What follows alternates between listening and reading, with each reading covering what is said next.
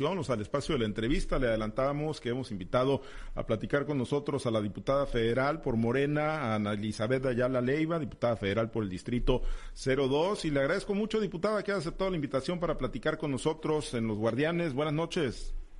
Buenas noches a todos. Un gusto estar con ustedes esta noche, agradecerles el espacio de tener contacto e informarle a nuestra ciudadanía el trabajo que estamos realizando desde Cámara de Diputados. Gracias, pues la hemos visto muy activa, diputada, y además, bueno, pues es, es la época, ¿no?, donde se toman las decisiones importantes. Todo el año hay actividades parlamentarias, desde luego, pero bueno, cuando viene la discusión, el análisis del presupuesto, siempre pues cobra mayor relevancia la labor y el papel de los diputados federales, que al final de cuentas, si bien reciben propuesta del Ejecutivo, pues pueden dar la batalla, ¿no?, en temas muy particulares de las regiones que representan y en su caso, bueno, pues ya tuvo una reunión incluso con, con los sectores productivos, con el sector productivo agrícola, eh, con la Confederación de Asociaciones y las asociaciones de agricultores del Estado, pero bueno, ¿qué están perfilando en materia presupuestal para el Estado de Sinaloa? ¿Qué se puede venir en materia presupuestal a partir de la propuesta que, que hace el Ejecutivo Federal, diputada?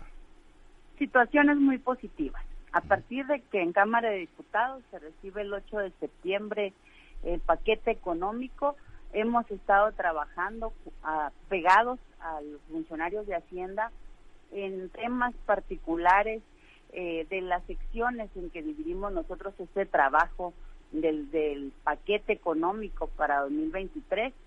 Eh, primeramente estamos por definir nuestro llamado techo financiero, que es la ley de ingresos, para contando con esta ley de ingresos, estar en condiciones de trabajar o definir el, paquete, en el paquete económico el presupuesto presentado por el Ejecutivo y que se ha estado analizando en diferentes eh, mesas de trabajo, en diferentes grupos que se hicieron para seccionar los temas presupuestales. Tú bien lo dices, son los meses más importantes con la principal función que como diputados federales tenemos los 500 diputados que estamos en Cámara de Diputados que es trabajar sobre un paquete económico para todo el ejercicio del 2023.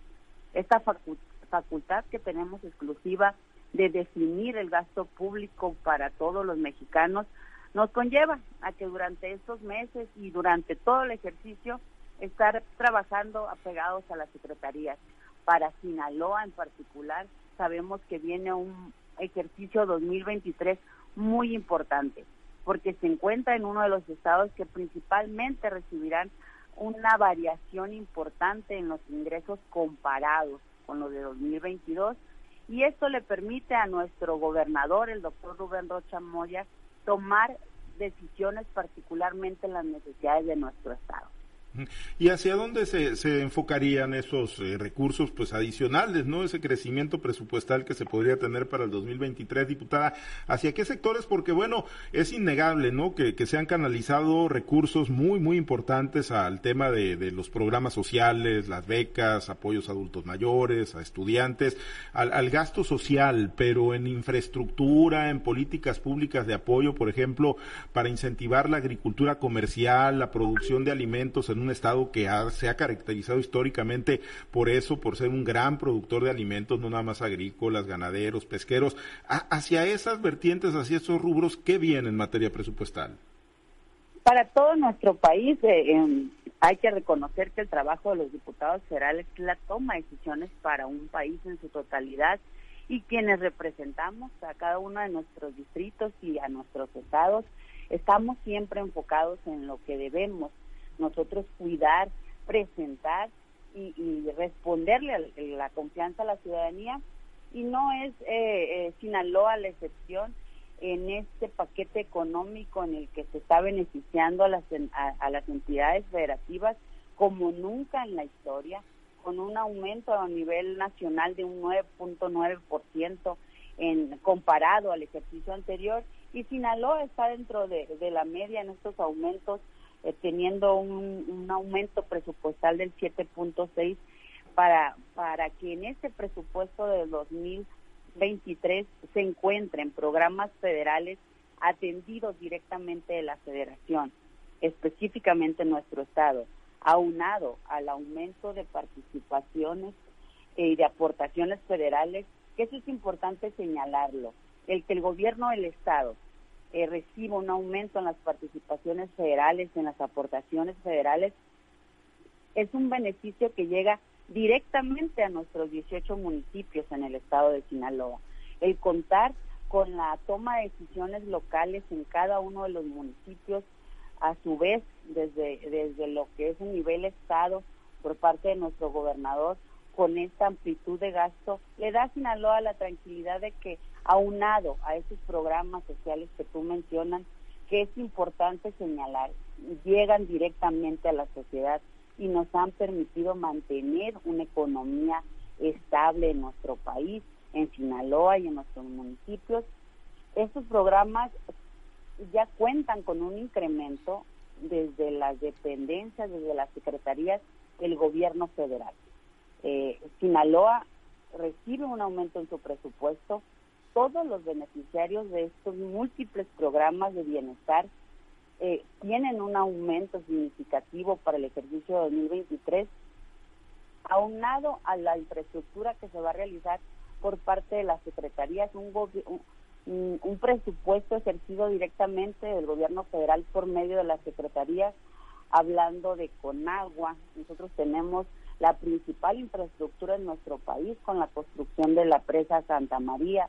Tenemos eh, también eh, recursos destinados a infraestructuras carreteras, a, infraestructuras médicas, el presupuesto destinado por educación este año en restablecer nuestros, nuestros espacios escolares en todos los niveles trae el 87% del aumento, un, un número superior a 113 mil eh, escuelas a nivel nacional que van a recibir esta, esta infraestructura en todos los ámbitos a Sinaloa, a nuestros municipios y el, y el país en, su totalidad tiene un crecimiento en este presupuesto que va a llegar directamente para que se ejerza en las entidades federativas.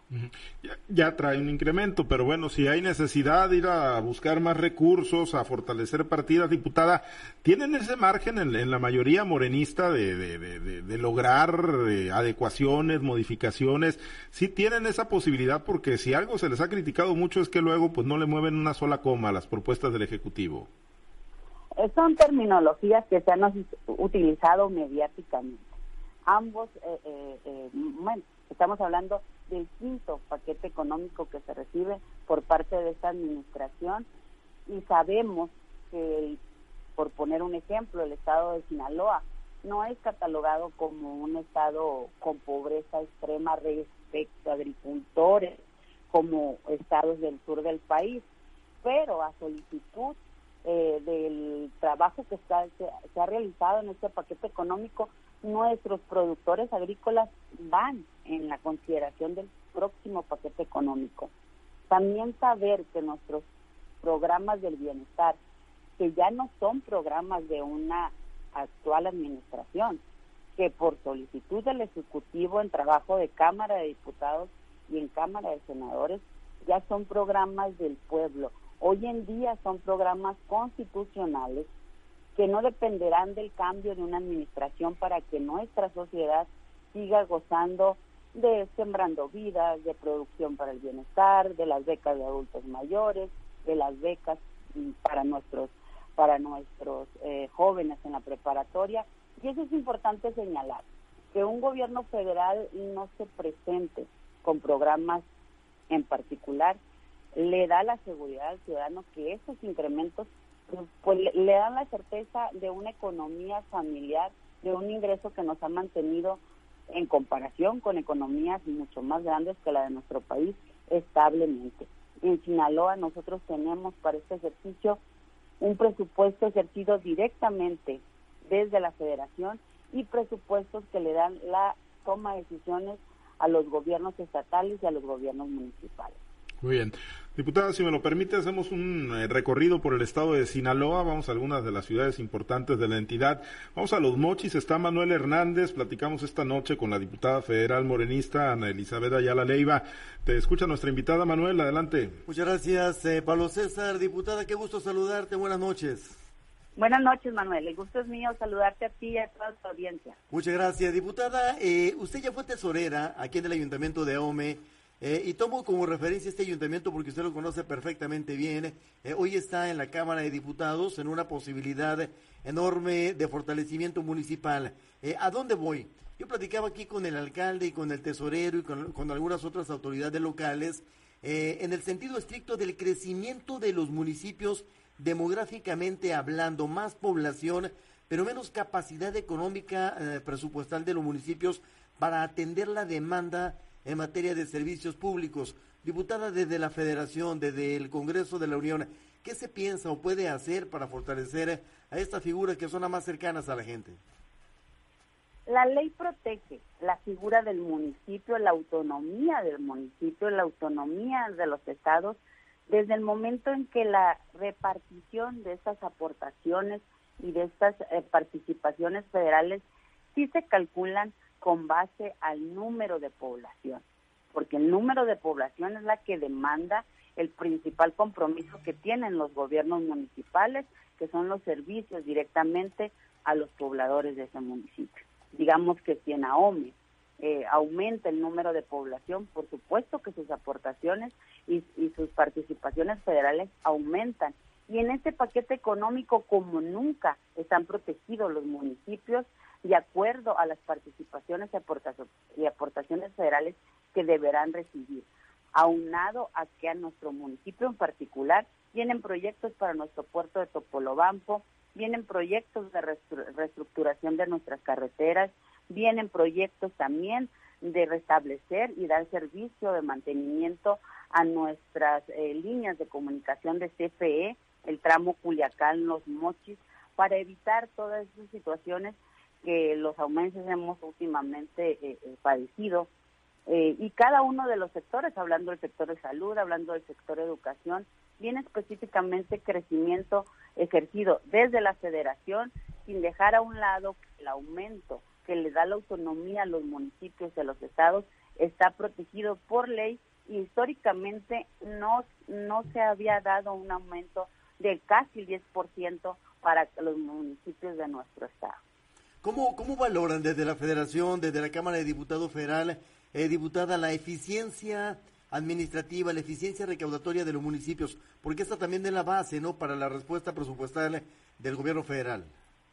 Eh, nosotros nos, pronunciamos, exhortamos y siempre invitamos a que los 2.000, casi 2.500 municipios de nuestro país ejerzan también esa posibilidad de crecer sus recursos propios fomentando la cultura en el pueblo, de que a, medida de que aporten en, los eh, recursos propios los servicios que, que se reciben por parte de los gobiernos locales, por supuesto que, que, mejorarán. Un ciudadano que, vamos a poner el ejemplo del pedial, que es uno de los impuestos locales eh, eh, constantes y más significativos en la mayor parte de los municipios, al pagar un, impuesto predial. Lo, lo ve reflejado en la recolección de basura, en sus banquetas, en temas de alumbrado, en temas de seguridad. Por supuesto que de esa forma estamos fomentando la cultura del ciudadano de contribuir al gasto público, porque lo ve reflejado en su día a día y en sus necesidades. Siempre estamos exhortando, invitando y también realizamos actividades donde, donde capacitamos por medio de Cámara de Diputados a, los funcionarios que forman parte de los equipos de los alcaldes para que en ese tenor el crecimiento de sus recursos propios eh, eh, aumente. Sabemos y los números son reales. La mayor parte de los municipios dependen un 90% de las aportaciones que desde la federación recibe, hablando de participaciones, hablando de aportaciones federales y que cuenten hoy en día los municipios con esa certeza de que su recurso es seguro, porque está protegido también por ley, eh, eh, mediante fondos que estamos nosotros siempre vigilantes de que se, cuenten y se ejerzan en dado caso de que la recaudación no nos jugara a favor. Perfecto, diputada. Desde México, permítame invitarla a Culiacán. En Culiacán está Samuel Sánchez, quien tiene algunas otras preguntas. Eh, Samuel, Ana Ayala, la diputada contigo y al auditorio. Manuel, muchísimas gracias, diputado. Un gusto poder saludarla. ¿Cómo se encuentra? Muy buenas noches. Muy buenas noches. En una noche fría aquí, Samuel, agradeciéndote tu espacio. Aquí hace bastante calorcito, aquí esta noche aquí en Culiacán.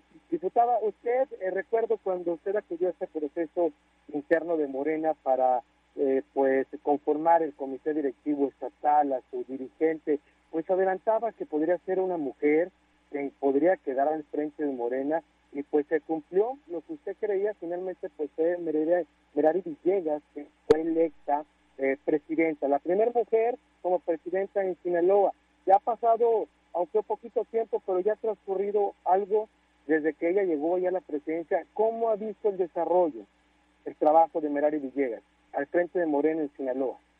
El trabajo de, nuestra presidenta presenta a un grupo, a un trabajo en equipo, a todo una militancia que está participando en conformar un verdadero partido que nace de un movimiento, un movimiento que viene buscando siempre, digamos, por la izquierda eh, eh, los cambios realmente en cada municipio, en cada estado y por supuesto que en todo nuestro país, que ya somos ejemplo y inspiración a nivel internacional, hablando de América Latina, de que realmente un pueblo unido, un pueblo organizado puede generar realmente cambios. En Morena estamos trabajando todos los días para mejorar nuestro país. Morena está creciendo, 22 de nuestras 32 entidades federativas ya son gobernadas por la coalición que se tiene con los partidos del Partido de Trabajo, Partido Verde y por supuesto la mayor parte gobernada por, por representantes de Morena en los que estamos dándonos cuenta que un partido joven, un partido que realmente tiene pocos años, ha llegado a ser una revolución de conciencias en nuestro país. Como partido estamos muy contentos de los resultados que se han obtenido en tan poco tiempo, siempre trabajando en territorio, que es un distintivo de los diputados federales, ya trayéndolo al ámbito en particular, que los diputados federales estamos en campo, que regresamos con nuestra gente, que no somos diputados de campaña de dos o tres meses, de ir a las casas, de ir con, nuestras, con nuestros diferentes eh, grupos y, que atendemos en cada una de nuestras diferentes localidades. Y eso es lo que nos presenta y es lo que realmente estamos representando. Si estamos representando un pueblo, estamos trabajando aunado a ellos y actualizados, por lo menos en los tiempos en que Cámara de Diputados nos permite estar siempre regresando a nuestros distritos. Y eso es lo que orgullosamente nos presenta como partido. Y usted, diputada, como Ana Ayala, ¿cómo se ve rumbo a este proceso del 2024? ¿Cuáles son sus inspiraciones? Inspiraciones son sanas y todos tenemos. Lo importante es corresponder a la ciudadanía desde el actual, la actual responsabilidad, la actual, función en los que se nos encomendó la confianza, eh, también hablando del ámbito de género, hablando del ámbito de, las mujeres, en el Distrito 2, que es el de los Mochis, en el estado de Sinaloa, pues soy la primera mujer que representa eh, electa eh, a esta Diputación Federal, como también fui en su momento la primera mujer encargada de las finanzas públicas en el municipio de Ahome, y esta gran responsabilidad es lo que nos tiene concentrados. Estamos a un año de haber iniciado las funciones, nos restan los dos años más importantes en este gobierno federal y estamos enfocados 100% a corresponderle a la ciudadanía y a demostrarnos que no es una situación de cargos, es una situación de roles que si todos desde nuestro eh, entorno podemos cambiar nuestro país, debemos hacerlo todos los días. Y eso es lo que Ana Elizabeth hoy en día y siempre la ha caracterizado, buscar que mediante su trabajo se note la diferencia. Diputada, y usted como una de las cartas fuertes de Morena, sobre todo para el norte del estado, que es muy representativa en esta zona de la entidad, ¿qué piensa acerca de las alianzas, de una posible alianza con el Partido Sinaloense rumbo al proceso del 2024? Son decisiones que en su momento deberemos tomar como militancia, como consejeros, como un equipo, como un partido, respetuosa siempre de lo que la mayoría decide. Estamos en una línea institucional de las decisiones de nuestro partido en cada una de las entidades federativas. Si algo permite la Diputación Federal es conocernos como país, es presentar a Sinaloa como un equipo unido y sabemos que en determinado momento la decisión que la mayoría tome es con la decisión que saldremos a trabajar. Muy bien, diputada, pues hay muchos temas que hablar. Le voy a ceder el micrófono a mi compañera Diana Gonz, que se encuentra en el municipio de Guasave. Adelante, Diana. Muy buenas noches. Gracias, Samuel. Buenas noches, diputado. Un gusto saludarla desde Guasave. Un gusto saludarte, Diana. Bienvenida. Una mujer claro que tenía que haber representación también en los medios por una mujer. Ya que claro que sí, aquí estamos a la orden. Muchas gracias y pues un gusto saludarla. Eh, preguntarle, el movimiento, regresando un poco al tema eh, que ya tocaba mi compañero Samuel en un inicio, el movimiento que siga López, ¿lo ven como una forma entonces de, reforzar el partido en, en Sinaloa, por ejemplo?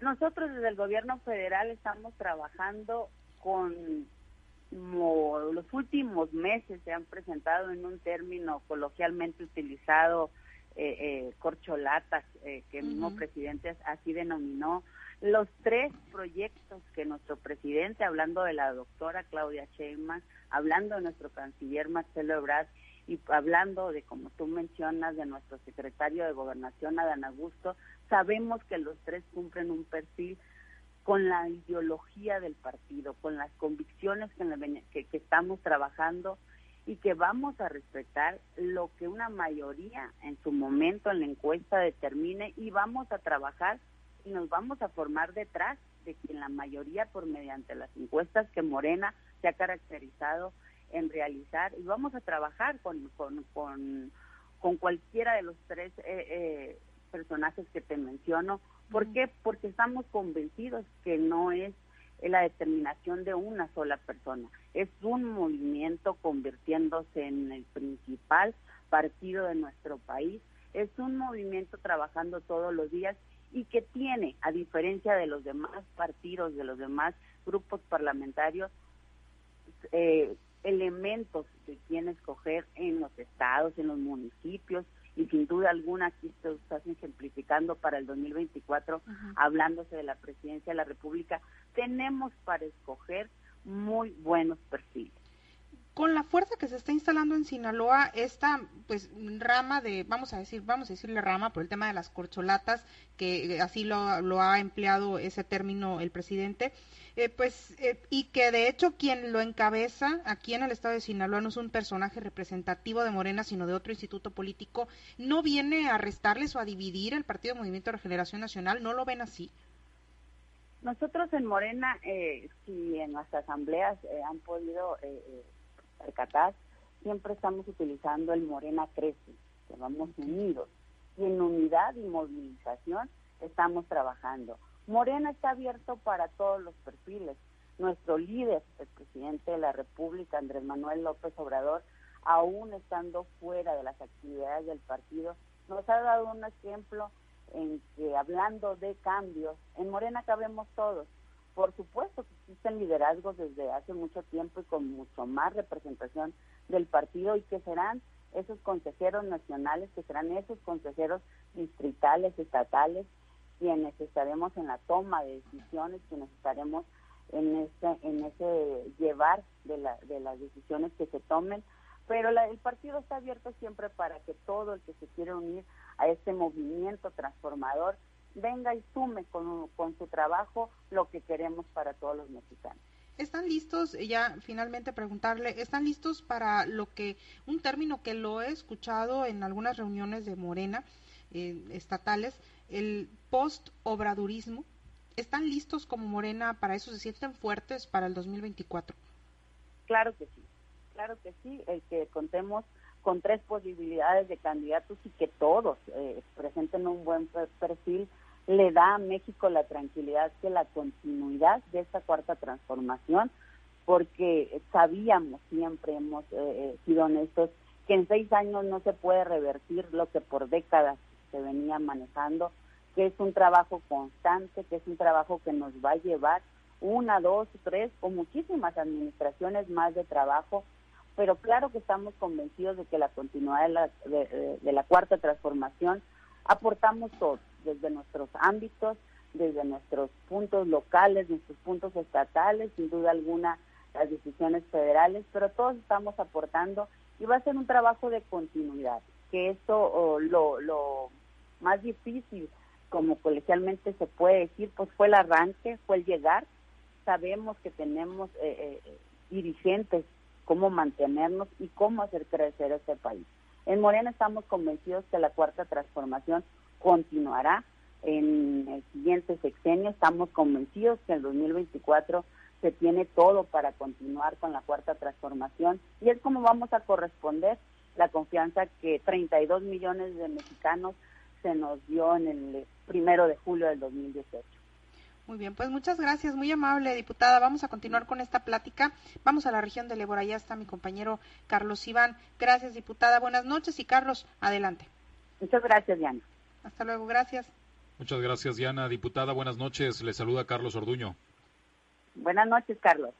Ayer estuve ahí en su municipio de Guasave disfrutando de un evento hermoso para nuestros niños de Sinaloa. Muy bien.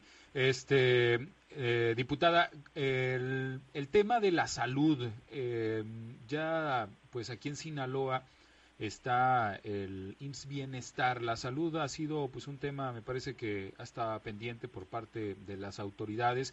Me pregunta va encaminada, ¿qué tanto se le va a fortalecer a este a estos este programa en el próximo presupuesto? El presupuesto de salud es manejado directamente desde la federación. Sabemos que por los rangos de los gobiernos no todo depende de un municipio, no todo depende del Estado. Y el presupuesto de salud es uno de los principales que se ejerce desde la federación, que hoy en día ha sufrido bastantes cambios de raíz. Lo que se busca es realmente un servicio de salud que cubra la necesidad de todos los mexicanos por igual, que sea un servicio gratuito, pero también que sea un servicio de calidad. Y en los cambios que, que, que, se, han, que se han encontrado, no ha sido fácil, hay que reconocerlo, en tema de salud, pues estamos nosotros ya siendo Sinaloa un ejemplo para los 32, en, eh, en, para el resto de las entidades federativas, por el acuerdo firmado por nuestro gobernador, doctor Rubén Rocha Moya, eh, en alianza con el gobierno federal, en el sentido de contribuir a estas a estos nuevos eh, hospitales llamados o esta nueva metodología de, de, servicio de salud llamada INCAVI, que nosotros tenemos eh, todo un trabajo que respalda a, esa institución y que sea Sinaloa el que le presente eh, a, al país completo que en alianza con los gobiernos estatales podemos mejorar pues esta necesidad que es prioritaria, este paquete económico sin duda alguna eh, trae el mayor de los aumentos en salud, en educación y en tema de seguridad. Eh, también hay un gasto importante ¿no? en eh, 14 proyectos de infraestructura que absorben aproximadamente el 48% del presupuesto. Estamos hablando pues del tren Maya, de este yacimiento, algunos yacimientos de petróleo a los que se les va a invertir y bueno, pues algunos otros eh, proyectos. Eh, ¿Esto no deja desprotegidos algunos programas eh, que se le destine tanto dinero a los proyectos de infraestructura, diputada? Los programas son los que llevan mayor aumento en, en, en ese sentido y estos proyectos lo que se busca es que se concluya su construcción en 2024, hablemos en 2023, hablemos que 2024 será un periodo de transición, es un año de, de, elecciones, es un año en donde culmina esta administración, iniciaría la próxima.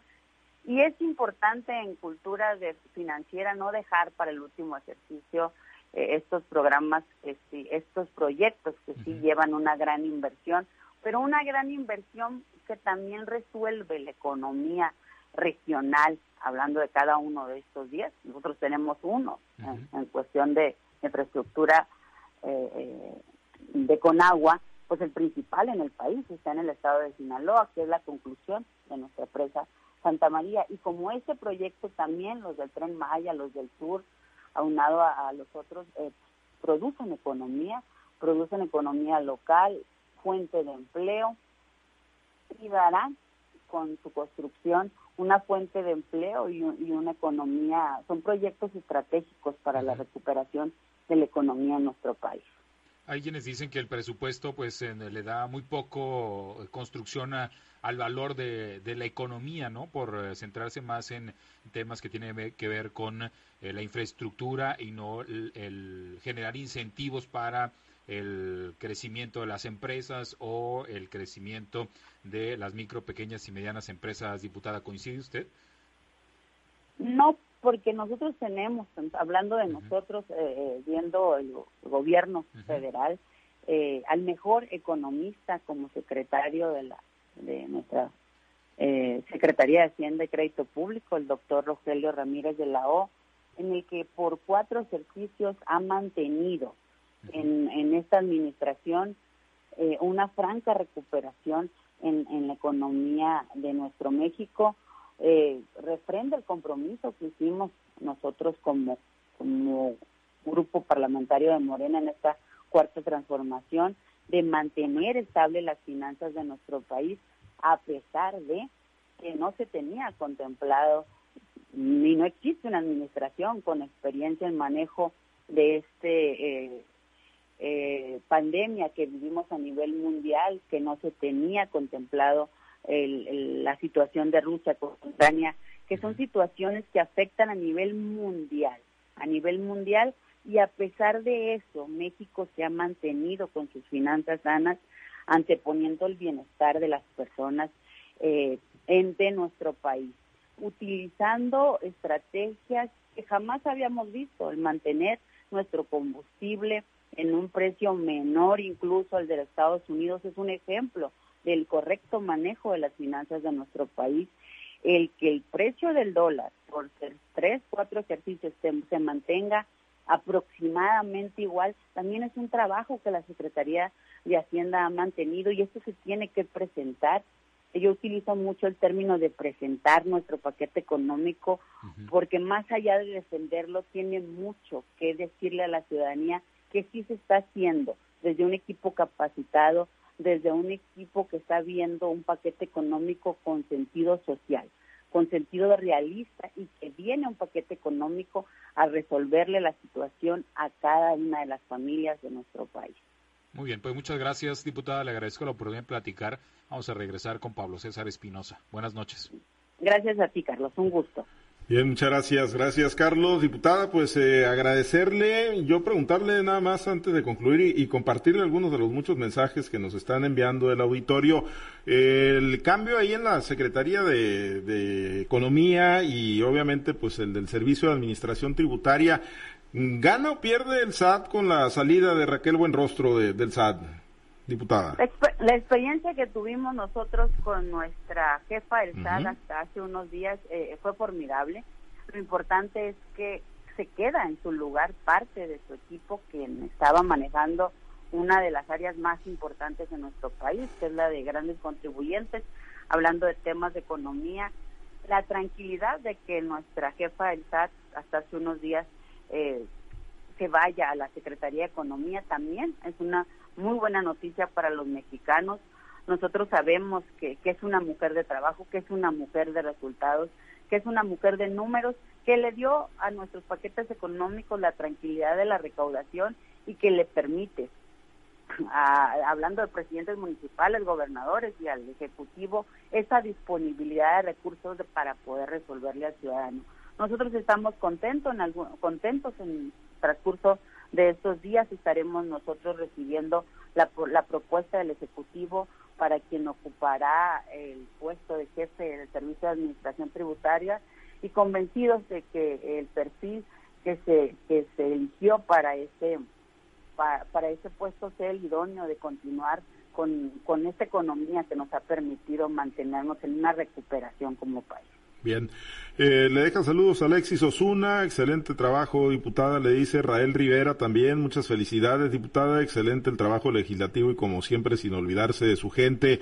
Eh, Noé Molina dice muchas felicidades, reconocimiento por el trabajo legislativo y estar siempre cerca de los ciudadanos. Alfonso Estrada también, excelente trabajo, diputada, siga con esa fuerza y paso firme. José Carlos Grandío también, como siempre, trabajando fuerte, excelente diputada. Ana Herrera también le deja saludos, igual Oscar Manuel Valenzuela Quintero, Ceci Lugo y bueno, con muchos mensajes, diputada, que nos están llegando en reconocimiento al trabajo parlamentario que está haciendo en el Congreso de la Unión.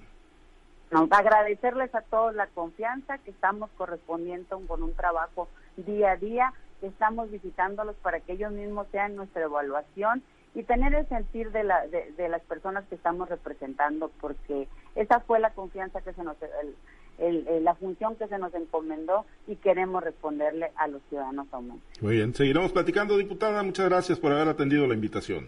Gracias a ustedes, un placer y muy buenas noches. Gracias, la diputada federal, Ana Elizabeth Ayala Leiva, diputada federal por el Distrito 02 de la fracción del Movimiento de Regeneración Nacional.